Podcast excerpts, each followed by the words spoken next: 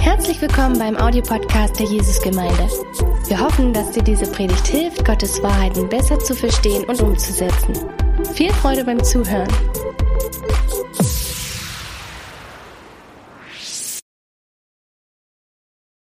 In der Bibel heißt es 365 Mal, also für jeden, für jeden Tag im Jahr, fürchte dich nicht. Fürchte dich nicht, sagt Gott dir jeden Tag. Du sollst keine Angst haben. Wir leben in einer gefallenen Welt und es passieren schreckliche Dinge, aber wir sind Sieger. In uns lebt der Geist Gottes und der hat Jesus vom Tod auferweckt. In uns lebt der Geist der, der Kraft und der Besonnenheit und der Selbstbeherrschung und nicht ein Geist der Furcht. Für meine Präsentation habe ich den Titel gewählt, ähm, Mache dich auf und werde Licht. Und zwar aus dem Grunde, weil das ein Bibelwort ist, das mich als, ähm, ja, als Mädchen schon immer angesprochen hat, wenn ich verzweifelt war, wenn ich geweint habe. Und ähm, ich weiß, dass das ein Wort ist, was eigentlich Jesus zu Israel sagt, äh, was Gott zu Israel sagt, aber ich habe das damals auf mich bezogen und ich denke, wir können das auch auf uns beziehen. Und wenn ich, ähm, oder auf, das, das war ja eigentlich ein Wort für, sogar für Jerusalem, und wenn ich das jetzt aber auf mich beziehe, wenn ich sagen würde, Gott sagt zu mir, mach dich auf und werde Licht, dann bedeutet das ja auch, dass ich irgendwie aus einem unsichtbaren Zustand in einen sichtbaren Zustand komme. Und ich denke, das ist das, was Gott an mir getan hat, dass er mich einfach aus einem Zustand, wo ich mich ja eher verkrochen habe vor Angst, in einen Zustand versetzt hat, wo ich ähm, gerne auch aufstehe und sage und ja und das sage, was Gott in mein Leben in meinem Leben getan hat und auch für ihn gerne auch ähm, ja etwas bewege in der Gesellschaft. Genau. Ähm, ich möchte zuerst also anfangen von meiner mit meiner Kindheit und erzählen, wie mein Leben gewesen ist mit der Angst. Können wir mal weitermachen hier? Also das sind, ist jetzt erstmal ein Bild von uns, von mir als ähm, Kind und meinen Geschwistern und meiner Mutter. Ähm, da bin, sind wir ungefähr, da bin ich ungefähr schon vier Jahre oder so. Also ich bin die, die links sitzt. Und mein jüngster Bruder ist der in der Mitte. Und als der eine Woche alt war, da ist mein Vater gestorben. Und das hat sehr viel bei mir verändert.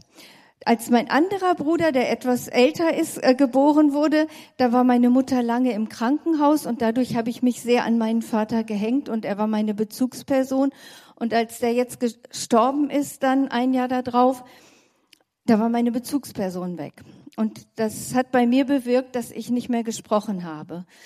Man nennt das Mutismus, aber ähm, das war einfach ein, ein Symptom, was sich da gezeigt hat und ähm, wo man damals nichts gegen gemacht hat. Es gab da noch nicht Psycholo kinderpsychologische Behandlungen und so weiter.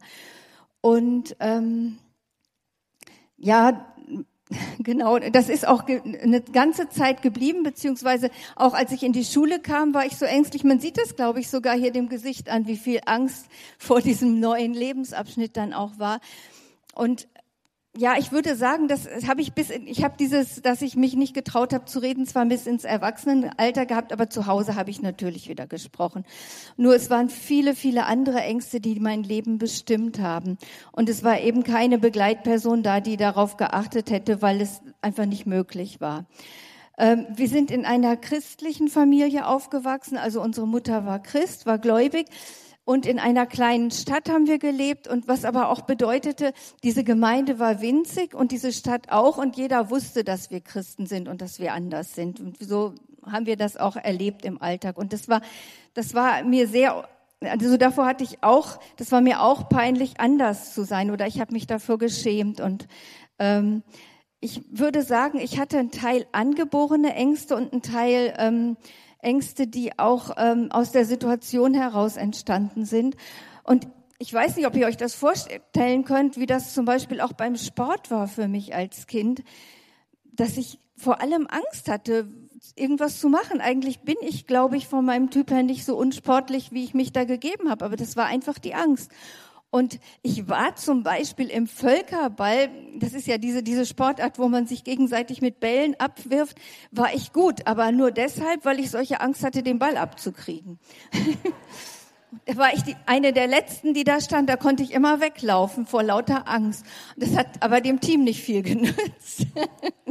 Und ähm, ja, das ist nur so, um das mal zu verdeutlichen, wie es mir da gegangen ist. Also, dass mein Selbstwertgefühl auch ganz niedrig war. Und dann kam noch dazu, dass ich auch Selbstmordgedanken ganz viel hatte. Spring hier aus dem Fenster oder spring aus dem Auto oder sowas. Und das Verrückte daran ist, dass ähm, ich ja nicht wusste, dass das unnormal ist.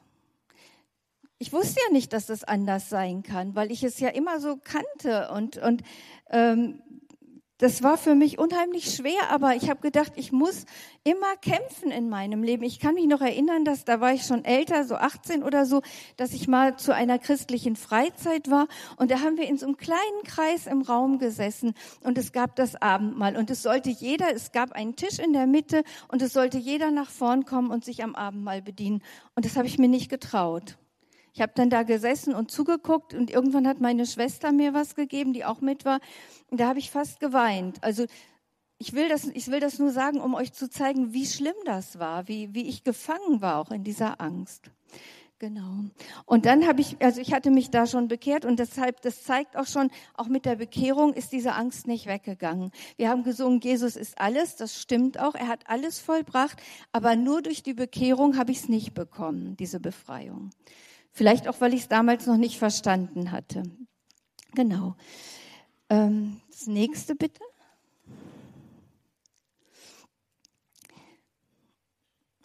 Was bewirkt Angst in unserem Leben? Also bei mir, das habe ich jetzt schon erklärt, hat es bewirkt, dass ich mich ängstlich zurückgezogen habe, dass ich mir nicht getraut habe, Dinge zu tun. Und Angst verhindert eben, dass wir in das hineinkommen, was Gott für uns vorgesehen hat. Angst kann verhindern, dass wir wirklich ein, so ein Leben führen, wie Gott es sich für uns gedacht hat, weil wir denken, das kann ich nicht. Und das war eigentlich auch beim Volk Israel so. Wir erinnern uns, das hier steht hier in 4. Mose 13, Vers 33, da hatte Mose die Kundschafter losgeschickt. Er hatte ja zehn Kundschafter losgeschickt und die, nein, zwölf, ne? Und zehn sind zurückgekommen und haben gesagt, ganz tolles Land, aber die Leute sind riesig und wir, wir haben uns gefühlt wie Heuschrecken. Das können wir nicht einnehmen. Und so ist das, wenn wir Angst haben. Wir denken immer, das, was Gott für uns vorbereitet hat, es kann nicht sein, dass ich das einnehmen kann. Kann nicht sein, weil dafür bin ich zu gering. Das kann ich, das schaffe ich nicht. Und wir denken nicht an Gottes Möglichkeiten. Die anderen beiden Kundschafter haben dran gedacht, aber die haben gesagt, es ist zwar alles riesig und alles schön, aber wenn Gott uns das gibt, dann kriegen wir es. Aber die konnten das nicht glauben. Die haben an ihre Angst geglaubt, die anderen zehn. Genau. Und das ist das, was Angst bei uns bewirkt. Und ich war dann, also ich habe ja dann mit 20 den Thomas geheiratet und ähm, jetzt könnte man sagen, das hat ja alles verändert. Aber so ist das nicht. Und ich glaube, dass es heute ganz viele Leute gibt, die denken, dass eine Beziehung Dinge verändern, dass, dass unser Partner es verändert, dass unser Partner unseren Mangel ausfüllt. Das kommt auch ganz viel, das wird durch irgendwelche Filme oder Märchen auch vermittelt, dass dann alles anders wird.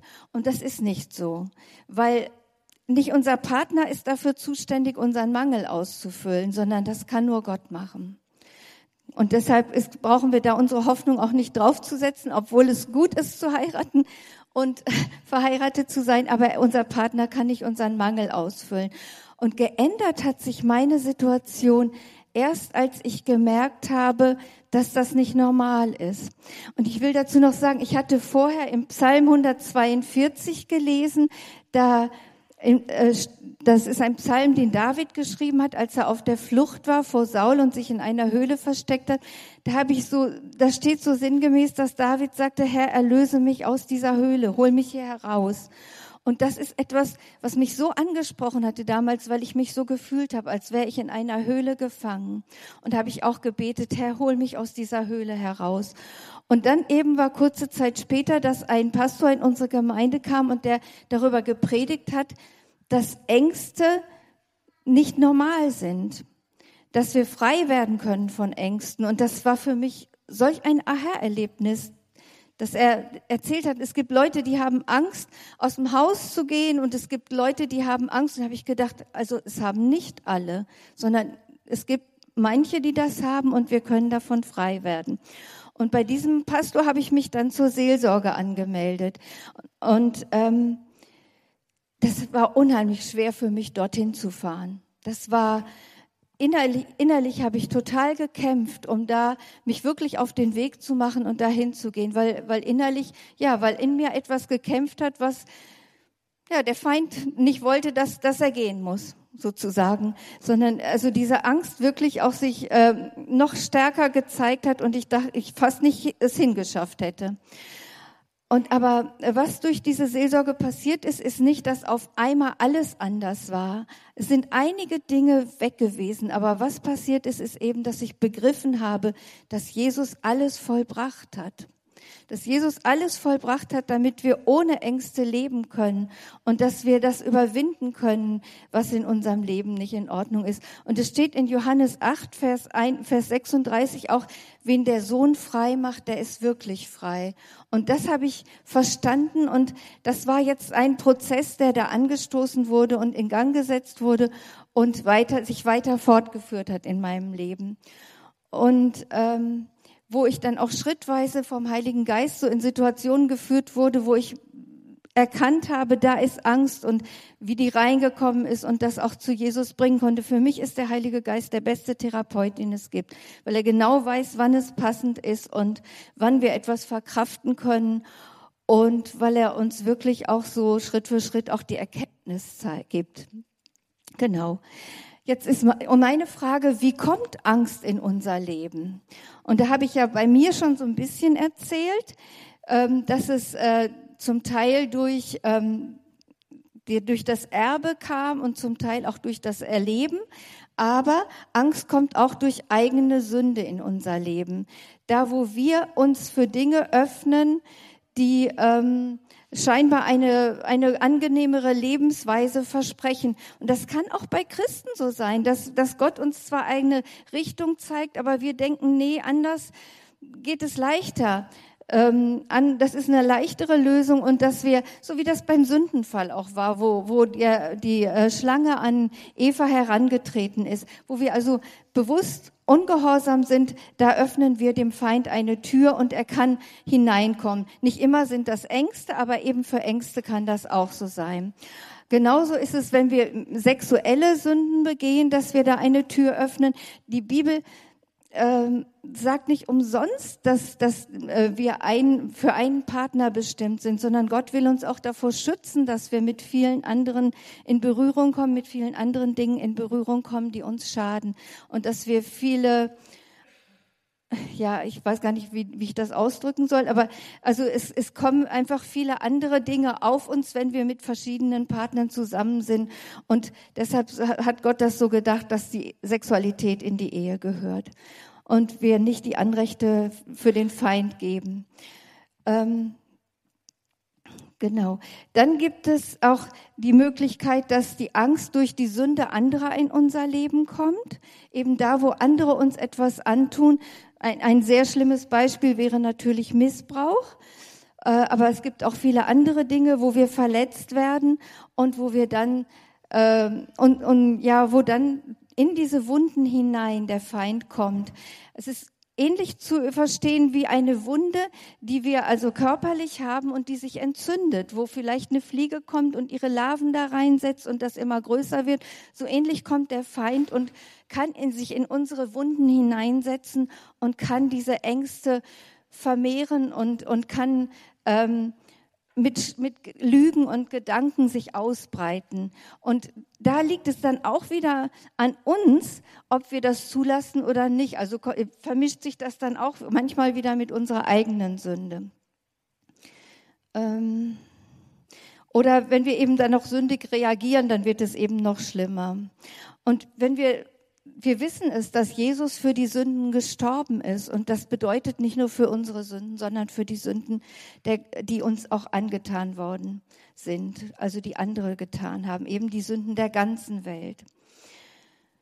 Ähm, weiteres, äh, ein weiteres, ähm, ein, ein, ein weiterer Tür kann sein, dass, dass wir traumatische Ereignisse erleben.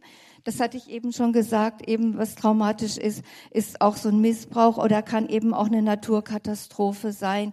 Oder jetzt der Krieg ist ein traumatisches Ereignis.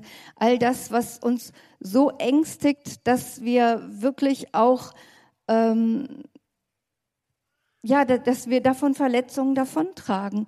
Das ist, dadurch kommt natürlich Angst in unser Leben und das ist aber etwas, wofür Jesus auch gestorben ist. Und außerdem kann es auch sein, dass unsere Eltern oder wir als Eltern unseren Kindern Angst vorleben.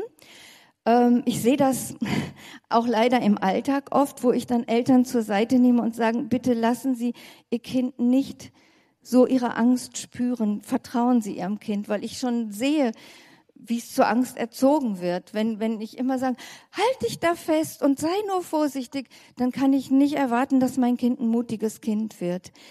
Das, das ist also dieses Vorleben dann auch. Und wenn ich natürlich auch mich selber nicht raustraue oder nicht, nicht wage, irgendwas zu machen, dann bringe ich das meinen Kindern unbewusst natürlich auch bei. Andererseits kann Angst aber auch angeboren sein oder vererbt und da spricht man von einer geerbten Traumatisierung. Also da, wo ich ein traumatisches Erlebnis hatte und dadurch traumatisiert bin, da kann das sein, dass das einfach schon weitergegeben wird durch, äh, ja, durch Erbe. Genau. Und wie kann ich jetzt frei werden von diesen Ängsten, die in mein Leben gekommen sind? Ähm in der Bibel heißt es ja, dass wenn wir zu Jesus gehören, wir frei werden von der Verurteilung und nicht länger dem Gesetz der Sünde unterworfen sind und des Todes. Und das, dazu gehört auch die Angst. Wir sind dieser Sache nicht mehr unterworfen. Und Jesus hat alles getan, damit wir frei werden können. Aber wir müssen das auch in Anspruch nehmen. Das ist genauso wie mit der, mit der Vergeb, mit der Bekehrung. Solange Jesus, solange es nur heißt, Jesus ist für die Sünden der Welt gestorben, ich ihn aber nicht als meinen Erretter annehme, solange bin ich nicht errettet. Und genauso ist das, solange ich nicht sage, ich brauche da deine Hilfe, weil ich diese Ängste habe und ich will davon frei werden, werde ich es nicht bekommen. Und deshalb müssen wir zuerst einmal, der erste Schritt ist, dass wir an die Erlösung durch den Tod von Jesus glauben und dass wir verstehen, was dieser Tod eigentlich bewirkt hat. Und in 1. Petrus 2, Vers 24 heißt es, dass wir durch seine Wunden geheilt sind. Also das bedeutet wirklich das, was uns andere angetan haben, wo sie uns verletzt haben. Das muss nicht bleiben, sondern ich kann diese Heilung für mich beanspruchen und kann sie bekommen. Aber ein Hindernis gibt es doch, und das ist dieses, was in den Evangelien genannt wird, diese, dieses Gleichnis mit den Folterknechten. Ich weiß im Moment nicht, wo das steht, aber ihr könnt das nachlesen sicherlich. Da heißt es ja, dass äh, die Folterknechte in das Leben äh, dieses Menschen gekommen sind. Also ich erzähle das Beispiel nur kurz. Also er sollte, es sollte jemand die Schuld dem König zurückbezahlen, weil der ihm Geld geliehen hatte. Hat, konnte es aber nicht zurückbezahlen. Daraufhin hat der König ihm das erlassen. Und als er jetzt nachdem ihm das erlassen wurde, einen anderen trifft, der ihm etwas schuldet, da vergibt er ihm, da will er ihm das nicht erlassen. Und daraufhin sagt der König zu diesem ersten, Jetzt kommst du ins Gefängnis und wirst, und das ist das, was passiert, wenn wir nicht vergeben, dass die, dass wirklich wir nicht frei werden davon. Das ist das Hindernis dafür, dass Jesu Vergebung auch wirklich wirksam werden kann, wenn wir anderen nicht vergeben, sondern wenn wir anderen die Schuld anrechnen sollen. Wir sollen uns nicht weigern zu vergeben, weil Gott, weil Jesus alles für uns getan hat. Genau. Und dann also bedeutet das, dass wir uns die Ursache zeigen lassen für unsere Angst von Jesus. Wir bitten also, Herr, zeig mir, wo ist die Angst in mein Leben gekommen? wo ist die Ursache für meine Angst? Und dann bitten wir um Vergebung, wenn wir dort gesündigt haben. Das, wenn also die Ursache unsere Sünde ist, sollten wir um Vergebung bitten. Und wenn die Ursache die Sünde eines anderen ist, dann sollten wir ihm vergeben. Genau. Und in, in Jakobus, im Jakobusbrief heißt es auch, unterstellt euch Gott und widersteht dem Teufel, dann wird er von euch fliehen. Und das bedeutet wirklich, da wo wir Gott gehorsam sind, da können wir wirklich erleben, wie, wie der Feind fliehen muss, wie er loslassen muss, wie er aufhören muss, uns zu plagen. Wir können das auch sehr gut an dem Beispiel sehen, wo Jesus ähm, in der Versuchung äh, versucht wurde in der Wüste, wie der Teufel immer wieder äh, versucht hat, an ihn heranzutreten mit frommen Sprüchen und Jesus ihm widerstanden hat. Und nachdem er ihm dreimal widerstanden hat, ist der Teufel geflohen. Und da hatte Jesus und Jesus hatte Vollmacht für sein Leben. Und genau solche, so ist das bei uns auch. Da, wo wir dem Teufel widerstehen und uns Gott unterordnen, da haben wir Vollmacht. Nochmal zurück, wenn die Angst durch ein traumatisches Erlebnis in unser Leben gekommen ist, auf der nächsten Seite, dann äh, hatte ich schon gesagt, sollen, müssen wir den Leuten vergeben, die uns das angetan haben. Aber was auch ganz wichtig ist, das ist aber für beide Sachen wichtig, ähm, durch, durch diese Ereignisse können Lügen in unser Leben hineingekommen sein. Das ist das, was ich meinte vorhin. Der Feind kommt mit Lügen. Der sagt uns bestimmte Dinge, die mit diesem, mit diesem Ereignis zusammenhängen, die aber nicht von Gott sind. Er sagt uns über uns, du wirst es nie schaffen, du bist nicht dazu in der Lage. Oder er sagt, du siehst doch, dass Gott dir nicht hilft. Und all diese Lügen, die müssen, die müssen wir erkennen als Lügen, als etwas, was von Gott kommt, äh, was vom Feind kommt, was nicht von Gott kommt. Und wir müssen es zu Gott bringen. Wir müssen Gott die Lügen bringen in unserem Leben, an die wir glauben, damit wir davon frei werden können. Und wir müssen sie wirklich als unwirksam auch erklären und uns entscheiden, ihnen nicht mehr zu glauben und sie im Namen Jesu für unwirksam erklären. Genau. Und dann sollen wir Gott bitten, können wir mal die nächste Seite, uns, dann müssen wir Gott bitten, dass er uns zeigt, wie er über uns denkt, welche Wahrheiten er für uns hat damit wir in das hineinkommen können, was er für uns vorbereitet hat. Wir müssen wissen, welche Erwählung er hat. Wir müssen wissen, welche Zusagen uns gelten. Und wir müssen uns wirklich darauf stellen können, damit wir das erlangen können. Und wir müssen Gott auch um Heilung bitten für unsere Seele. Da, wo die Wunden verletzt sind, damit da nicht wieder neu was reinkommen kann, brauchen wir die Heilung von Jesus. Und das Letzte und ganz Wichtige, was ich letztes Mal gar nicht gesagt habe, ist, wir müssen, na doch, das habe ich gesagt, wir müssen an die Verheißung glauben, das habe ich eben schon gesagt. Aber das Letzte ist noch viel wichtiger, dass wir wirklich jetzt auch anfangen, unsere alten Grenzen zu überschreiten. Und wir haben bisher immer gedacht, dass es Grenzen gibt, die wir nicht überschreiten können. Die waren aber nicht von Gott gesetzt, sondern das waren Grenzen, die der Feind in unser Leben gebracht hat.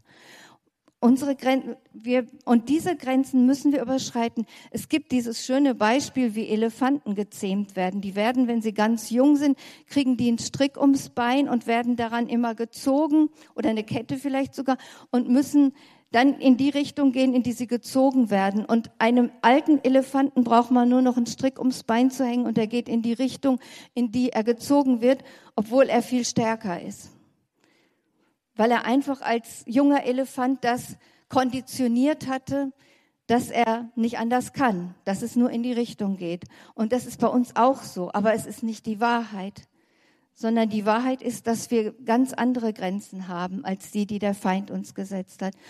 Und in der Bibel heißt es 365 Mal, also für jeden, für jeden Tag im Jahr, fürchte dich nicht.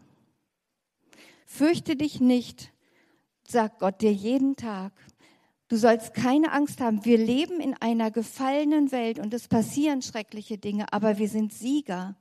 In uns lebt der Geist Gottes und der hat Jesus vom Tod auferweckt. In uns lebt der Geist der, der Kraft und der Besonnenheit und der Selbstbeherrschung und nicht ein Geist der Furcht.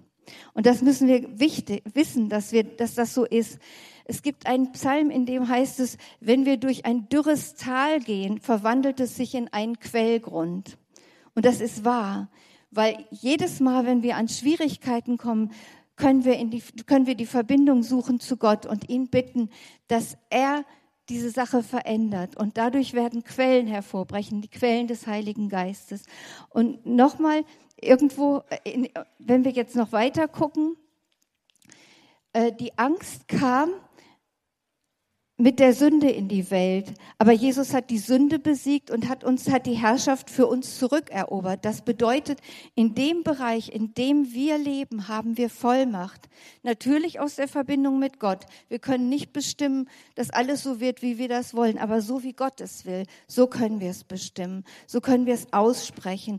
Und wir wissen, im Epheserbrief können wir das lesen, Epheser 1, Vers 18 bis 23, da steht, dass Jesus auf dem Thron sitzt und zu Rechten Gottes herrscht. Und die Verse vorher steht, dass wir sein Leib sind. Also sitzen wir mit auf dem Thron und herrschen. Und das müssen wir wissen, damit sich wirklich was verändert durch uns. Dafür sind wir in dieser Welt, damit wir wirklich durch unser Leben zeigen, dass es eine Erlösung gibt.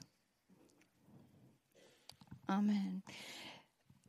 Ich würde gerne für diejenigen, die jetzt, denen jetzt bewusst geworden ist, dass Angst in ihr Leben gekommen ist, weil sie jemandem, weil sie von jemandem verletzt wurden und ihm vergeben müssen, für die würde ich gerne beten von hier. Vielleicht stehen diejenigen mal auf.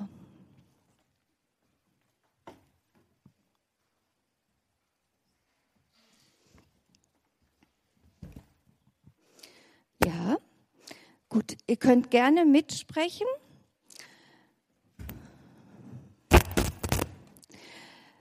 Ähm, Vater im Himmel, wir kommen jetzt in Jesu Namen zu dir und wir haben erkannt, dass wir an die Lügen des Feindes geglaubt haben. Und wir haben auch erkannt, dass wir nachtragend waren, weil wir verletzt wurden. Und im Namen Jesu Christi sprechen, spreche ich jetzt Vergebung aus für, bitte, trag, bitte setzt jetzt den Namen ein dessen, der euch bewusst geworden ist. Im Namen Jesu Christi spreche ich jetzt Vergebung aus für und ich will ihn lossprechen von seiner Schuld und ich will ihn dir bringen. Und ich bitte dich, Jesus, dass du mir zeigst, welche Lügen dadurch in mein Leben gekommen sind. Und im Namen Jesu bringe ich jetzt die Lügen, die mir jetzt bewusst sind, sprecht sie aus und erkläre sie für Lügen, für unwirksam. Ich entscheide mich heute, diesen Lügen nicht mehr zu glauben. Ich entscheide mich heute, deine Wahrheiten zu glauben. Und ich bete, dass du mir deine Wahrheiten für mein Leben offenbar machst. In Jesu Namen. Amen.